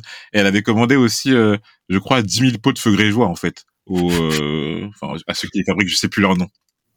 C'est les, je sais plus, c'est la guilde des alchimistes ou un truc comme ça, non? Ouais, quelque chose comme ça. Euh, ah oui, euh, ok, euh, l'information m'était sortie, mais oula, 10 000. c'est marrant parce que justement, quand, quand, quand, quand on avait enregistré cet épisode, t'as as, eu la même, la, même réaction. Et tu t'avais un truc genre en mode, oui, euh, Cersei avait commandé du pot grégeois. Combien de pots? 10 000 genre, ouais, Elle est totalement out of proportion, quoi. Take my money. De plus, le coût financier demandé par cette opération serait supporté par Littlefinger. Un maître armurier du nom de Saloréon estima que cette tâche devait revenir à des forgerons ordinaires, voire à des maréchaux ferrants, mais que lui pouvait euh, s'enorgueillir d'avoir un talent et une expérience qui rendaient euh, ce travail trop ingrat euh, pour en être responsable. Il proposa même à Tyrion de lui fournir une armure composée de plates et d'écailles dorées, accompagnée d'un homme à, la tête de démon monté de grandes cornes d'or, ce qui terrifierait tous ses ennemis, selon lui. Et en, même temps, je comprends ce, ce maître armurier que en vérité, c'est un truc de ouf ce que lui demande Tyrion. Enfin, je veux dire, c'est c'est comme si c'était un chef étoilé et on te demande de, de cuisiner 10 000 Big Mac à la chaîne, quoi. Bah, et... mais je veux dire, enfin, utilise mes pour autre chose. Fais des nouilles instantanées. tu sais, là, vraiment, tu cuisines, machin, du homard, des crevettes, hein, fruits de mer. Là, on doit, vas-y, euh, non, bref. Mais euh, en, sachant que je, je, et je suis, je, suis, persuadé que, on n'a pas la confirmation, mais je suis persuadé que Tyrion euh, les, les garde au, secret de l'utilité justement de cette chaîne. Euh, donc ils sont en train de faire, euh, fais-moi, ouais, ils sont, ils sont clairement, euh, fais-moi des petits anneaux entre eux là. Tu m'en, tu m'en fais plein, plein, plein, plein, plein, plein, plein. Genre, qu'est-ce qu'il veut le gars quoi? Ah oui, oui, dans le sens où ils savent même pas pourquoi ils font ça quoi. Ouais, il, me dit pourquoi il veut, des chaînes lui, c'est un ouf. ouais, ça, ça assez obscur comme, ouais bon. Tyrion menaça alors de faire porter les chaînes au maître armurier s'il n'accédait pas à sa requête, ce qui mit fin à la conversation. Braun l'attendait à la sortie, une litière à ses côtés.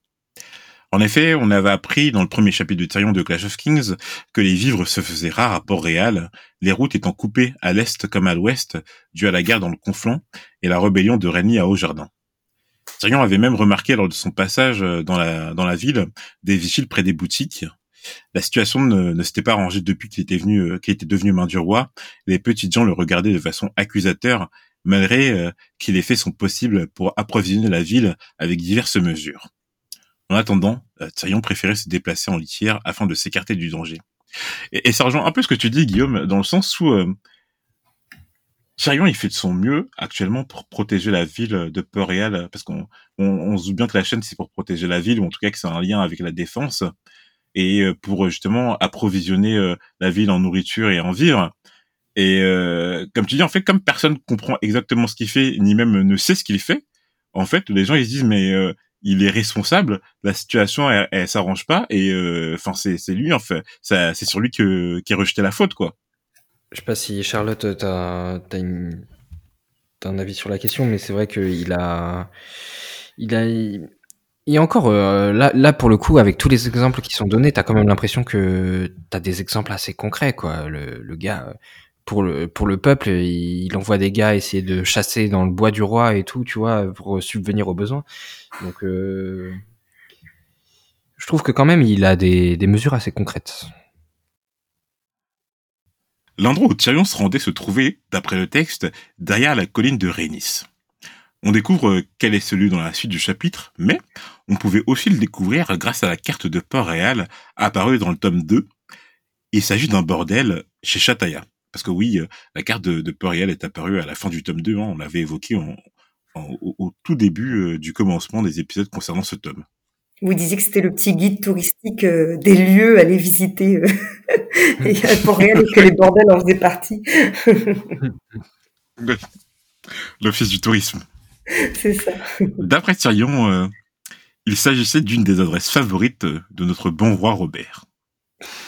Si l'on se souvient bien, on était déjà entré chez Chataya dans le tome 1 grâce à Ned. C'est là-bas qu'il avait trouvé un, bébé bâtard du roi Robert que sa mère, une prostituée, avait nommé Bara en son honneur. Dans le second chapitre de Tyrion de Clash of Kings, on avait appris que Cersei avait chargé Janosline de, de tuer le bébé, euh, ce que l'ancien commandant des Manteaux d'Or avait ordonné par l'intermédiaire de Alardim. On sait Guillaume, on avait parlé un peu euh, Alardim. Euh, c'est Janosine qui cherchait son remplaçant au sein des commandants des Manteaux d'Or et ça, il, voulait mettre en place Alardim. Il a dit oui, Alardim c'est un dur et les tâches dures c'est pour Alardim. Et finalement, euh, Tyrion a choisi Jacine Prédo. Ouais, je me souviens très bien. Cette Chataya apparaît en tout cas dans les appendices de Clash of Kings comme étant la propriétaire d'un bordel de luxe. Elle apparaît à Tyrion euh, sous l'apparence d'une grande femme à la peau d'ébène, caractéristique des personnes originaires des îles d'été, et prunelle de santal. En passant, alors, alors juste j'avais noté, mais en fait, euh, tu, sens que pareil, euh, c'est euh, c'est les genres de, de personnages ou d'intrigues que, que la série a, a, totalement coupé, a regroupé sous un giron. Euh, typiquement là euh, de Littlefinger où euh, t'as l'impression que dans la série tous les bordels apparaissent appartiennent à Littlefinger quoi. Ouais c'est ça. En passant, à plusieurs reprises dans le chapitre est évoquée la possibilité d'offrir une prostituée à Geoffrey, qu'elle ferait un cadeau idéal pour son âge, et on sent que euh, Tyrion aimerait utiliser ce stratagème afin d'adoucir le jeune roi Baratheon. Mais bon, il devrait savoir, en y repensant, même dans ce chapitre, que ce n'est pas toujours une bonne idée d'offrir une femme à un jeune garçon, euh, alors, euh, Guillaume, est-ce que tu peux rappeler en 30 secondes pourquoi euh, Du coup, quelle est cette histoire de Tyrion avec cette prostituée? Ah, euh, j'ai plus son nom, mais euh, effectivement, la, la, le premier amour de, de, de Tyrion, c'était. Euh, bon, il y avait tout un stratagème, hein, donc c'est peut-être pas le même objectif pour Tyrion, c'est pas le, c'est pas le même délire, mais il y avait, voilà, le, tout un stratagème qui a été monté par euh, Jamie pour euh, pour que Tyrion tire euh, son coup pour la première fois et il a cru au grand amour mais il s'avérait que c'était une prostituée au final... Non mais comment tu parles là, là, on est en présence d'une femme quand même. Enfin, je veux dire, utilise un langage plus élevé s'il te plaît. ça va, je suis pas très choquable sur ce genre de vocabulaire. J'ai été le avec des frères, ça va. Qu'est-ce que j'ai dit Non, il a cru au grand, il a cru au grand amour et et au final, il s'avérait que c'était une prostituée. Et, euh, et Tywin lui a bien fait rappeler euh, en, en, faisant passer euh, tout, euh, toute l'infanterie, euh, tous les gardes. je vais pas faire un dessin, mais de, devant lui, quoi. Mmh. Et, la fameuse histoire. ça, ça, avait marqué Tyrion, ouais. Ouais, la fameuse histoire de la pièce d'or. tiens, ça c'est c'est pour toi parce que un Lannister, ça vaut de l'or, quoi, tu vois. Et donc, euh, cette dame, euh, elle, s'appelait Tisha, hein, la prostituée. Et euh, à la fin, Bron disait oui, euh, l'homme qui me fera ça, enfin, je l'aurais enfin, c'est sûr que je, que je l'aurais tué. Et Tyrion qui dit que c'est à ce moment Tyrion qui dit oui, ne t'inquiète pas, hein, Lannister paye toujours ses dettes. On a d'ailleurs pour la première fois une description physique de cette Tisha. Elle avait de longs cheveux noirs et des yeux d'un bleu assez noyé, à en croire notre lutin. Tyrion ne resta pas, lui non plus, indifférent aux différentes saveurs qu'on pouvait trouver euh, dans l'établissement, et son regard se posa intensément euh, sur ce qu'il apprit être plus tard la fille, la fille même de Chataya, du nom de Alayaya. Une explication de la géante vint calmer sa stupeur. Au sein des îles d'été, nous dit-elle, les êtres doués pour faire jouir sont tenus en très haute estime. Il n'est pas rare que garçons et filles, une fois arrivés à majorité, s'y consacrent plusieurs années afin euh, d'honorer les dieux des îles d'été. Bon, euh, moi je trouve, ça intéressant en tout cas d'avoir ce, prosélytisme hein, au sein des bordels et on sent que Tyrion il n'est pas insensible. ce genre de religion, euh, Relore d'un côté, les dieux des îles d'été de l'autre. Moi, mon choix, il est très vite fait. Hein. Je sais pas pour vous, mais. Bah, et en plus, à côté des sept où t'es promis à quelqu'un, ou enfin, surtout quand t'es euh, fils ou fille d'eux, enfin surtout fille d'ailleurs, t'as pas trop le choix finalement d'être euh, voué à une seule personne toute ta vie. Là, c'est vraiment euh, tout le monde en fait s'amuse et s'exerce, découvre les plaisirs et et voilà quoi. C'est très mmh. différent. Voilà, on, attend le spin-off de Martine au niveau des îles d'été. Ils ont comme un petit pain. Ça sera peut-être un spin-off euh, interdit au moins de 18 ans. C'est la fille de Chataya, Alayaya, qui se chargea d'emmener Tyrion au sein du bordel jusqu'à une chambre dotée d'un lit capitonné et d'une haute armoire. On savait alors, à ce moment du chapitre, que Tyrion avait des affaires en vue avec Varys, et la suite n'en est que plus intéressante. En effet, au fond de cette armoire se trouvait un faux panneau de fond euh, qui menait, grâce à des barreaux d'échelle, à un passage secret. Et au bout de celui-ci, Tyrion y retrouva Varys l'araignée. L'eunuque était déguisé comme à son habitude lorsqu'il ne voulait pas se faire remarquer. Plusieurs exemples existent dans le premier tome, comme lorsqu'il rendait visite à Ned, euh, lorsque le feu gouverneur du Nord était emprisonné dans les geôles du donjon rouge suite à sa félonie. L'eunuque empruntait des passages secrets, comme à son habitude, lorsqu'il ne voulait pas euh, se faire repérer. On savait que de tels passages secrets existaient au sein du donjon rouge. Et euh, bon, Guillaume, est-ce que, pareil, en 10 secondes, tu peux rappeler l'histoire des passages secrets du donjon rouge? Alors, c'est un système mis en place par Maegor le Cruel. je crois que ça doit être le troisième roi de Westeros de la lignée Targaryen, je crois, qui voilà, euh, souhaitait, euh, souhaitait bâtir, euh, en tout cas mettre en place des, des, passages secrets. Donc il a mis, mis toute une, toute lignée d'architectes sur le coup. Et voilà, une fois l'affaire conclue, pour les remercier, il les a tous butés. Exactement. Et donc à un moment donné, on s'était demandé avec Guillaume comment euh, Varys pouvait être-il au courant de leur existence, de ces passages secrets, et même de leur localisation Parce que on a quand même l'impression que c'est quelque chose qui s'est perdu, euh, enfin, qui s'est perdu dans le temps, euh, que ça soit transmis par la lignée targaryenne, soit, on est d'accord, mais la lignée targaryenne, elle est éteinte hein, depuis depuis Eris le Fou, quoique Varys était déjà dans le conseil restreint d'Eris, donc bon, à voir. Mais comment ça se fait qu'ils soient au courant de leur existence, quoi? Il y a, quand même quelque chose. Euh, vu, le profil d'Eris, euh, hein, euh, je crois qu'il était légèrement atteint de paranoïa, le mec. ça m'étonnerait qu'il ait tout balancé à Varys. alors, je te fais une petite visite guidée là. Après, peut-être que lui-même, Eris, savait pas trop tous les passages qu'il y avait finalement, puisque Maegor a, a tué un peu ça et qu'il a missionné des gens d'essayer de découvrir les secrets, dont Varys peut-être. Ouais, c'est possible. c'est possible. C'est possible. Mm. Mais je, je, pense que ça expliquerait comment Varys connaît certains passages secrets, mais là, t'as l'impression qu'il a une map du château. Euh, il connaît tous. La, carte du maraudeur. Hein, ouais. c'est exactement ce qu'elle sort. C'est genre les frères Weasley. il connaît euh, le, passage secret derrière la statue de Ronin le machin. Euh, enfin, il, a, il a la carte, quoi. Mais peut-être que les Weasley euh, travaillent pour Varys. Euh, et, en plus, on sait que Varys, il vient de, je, crois qu'il vient de Lys, hein, si je me trompe pas. En tout cas, on sait qu'il vient des sauces, des cités libres. Euh, donc c'est même pas un natif de Westeros, quoi. Donc c'est qu'à un moment donné, il est arrivé et par on ne sait quel moyen, il a eu, en, en, en, tout cas, il a eu possession de, je sais pas, d'une carte ou je sais pas, de, de, l'information de, de ces passages secrets. Mais, Ou alors en euh, ayant des oisions un peu partout.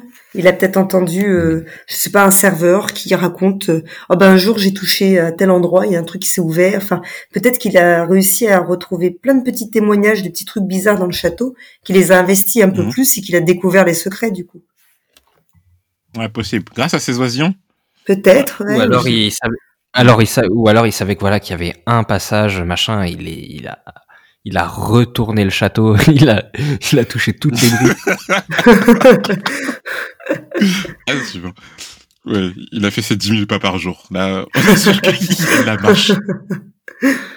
Pour ce passage secret, en tout cas, euh, ce n'est pas avec Maegor le Cruel qu'il faut tisser un lien, mais avec une ancienne main du roi. En effet, le tunnel fut creusé euh, pour une main du roi, à qui son honneur interdisait d'être vu ouvertement dans un tel établissement. Alors là, question technique, Guillaume. Euh, question très technique. Parce qu'on a parlé qu'une seule fois dans le premier euh, chapitre de Tyrion de Clash of Kings, c'est que ça n'a pas été du tout évoqué dans, euh, dans la série. Mais est-ce que tu te rappelles de l'historique des dernières mains du roi? Parce que d'après Tyrion, en fait, elles avaient toutes connu à peu près une fin assez tragique, et il nous avait un peu, il nous avait un peu parlé à cette occasion. Euh, j'ai pas la ref là. En gros, dans le premier chapitre de Tyrion de Clash of Kings, euh, on, Tyrion, il devait emménager dans la, tour de la main et il disait que toutes les dernières mains du roi avaient connu un certain tort tragique et que euh, d'après Tyrion, la dernière main euh, à avoir quitté Port-Réal vivant avec tous ses titres, noms et domaines fut celle qui exerça juste avant le seigneur son père Tywin Lannister. Après Tywin, il y a eu deux mains qui occupèrent le poste. Donc c'est sous Aerys 2, hein, parce qu'on sait que Tywin a exercé le poste de main du roi sous Aerys 2. Après, on ne sait pas si c'était le premier, mais on peut se douter que ça a été la première, sa première main. Et on ne sait pas la raison de la rupture, en tout cas, euh, du départ de Tywin euh, du poste de main du roi. Après Tywin, il y en a eu deux euh, qui occupèrent le poste et qui moururent en exil après avoir été dépossédés de leur terre.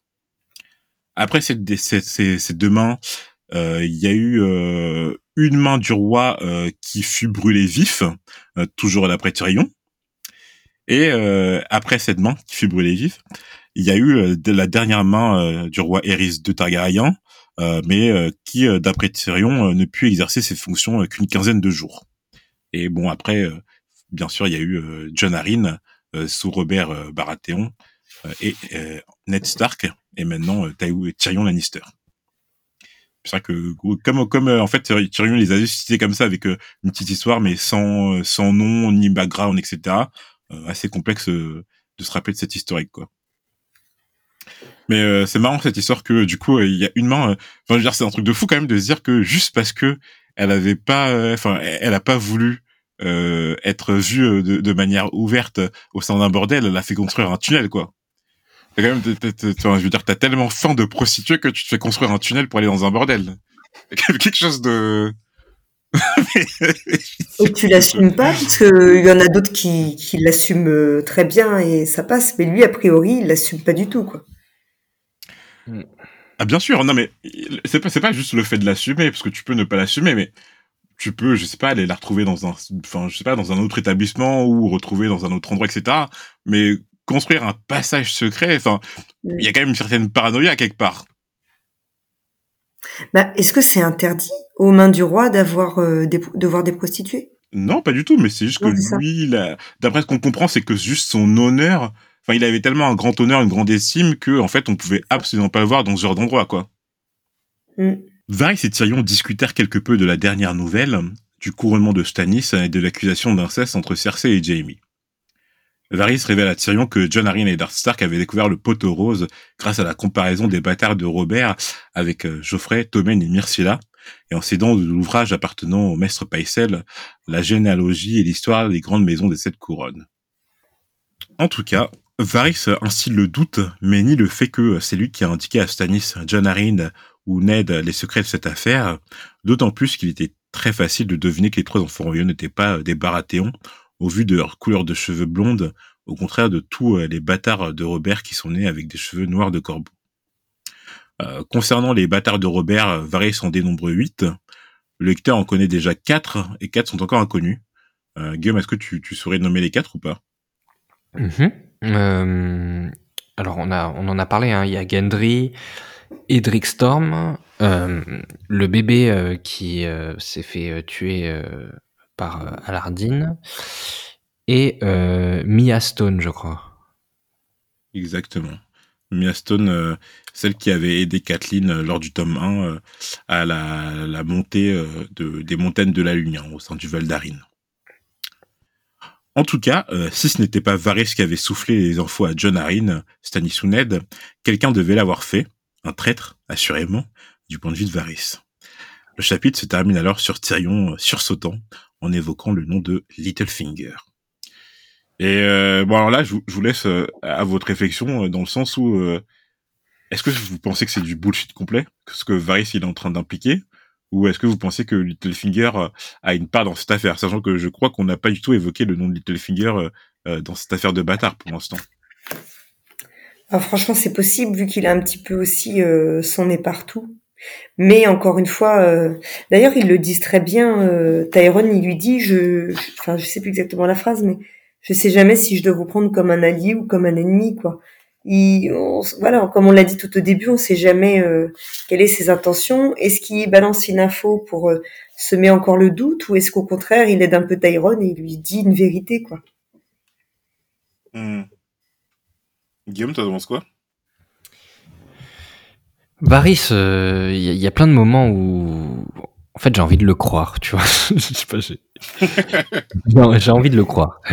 Euh, après, euh, j'ai encore une fois, là pour le coup, j'ai du mal à voir le, le, pourquoi du comment, de pourquoi, d'où Littlefinger est impliqué dans cette affaire, comment, quel est le plan, quoi. C'est, c'est, enfin, tu sais, le, le motif. Euh, sans motif, c'est dur de, c'est dur de se mettre à la place des persos, tu vois.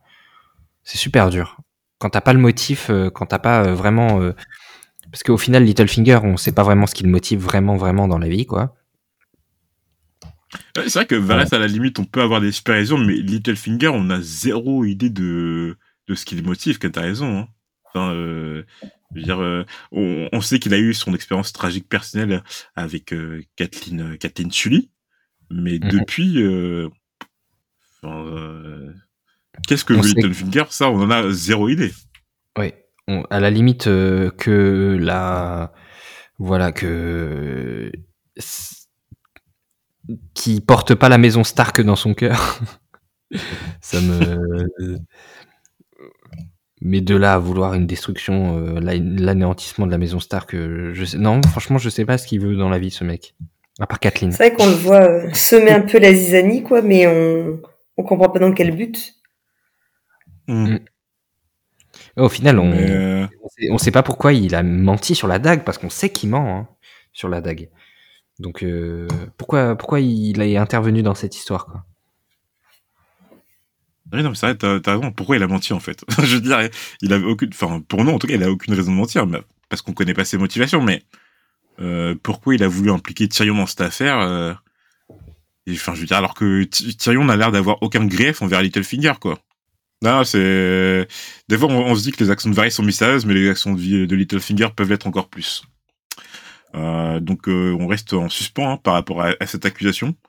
Euh, que Littlefinger ait voulu accélérer les choses et glisser euh, l'idée. Euh, là, c'est vraiment, il est glissé l'idée à, à Stannis, John Arryn et Ned. Ça me paraît bizarre que on a eu aucune information disant que Littlefinger a Ned dans sa recherche, mais John Arryn et, et Stannis à, découvrir que voilà l'inceste et, la bâtardise, quel était son but Aucune information.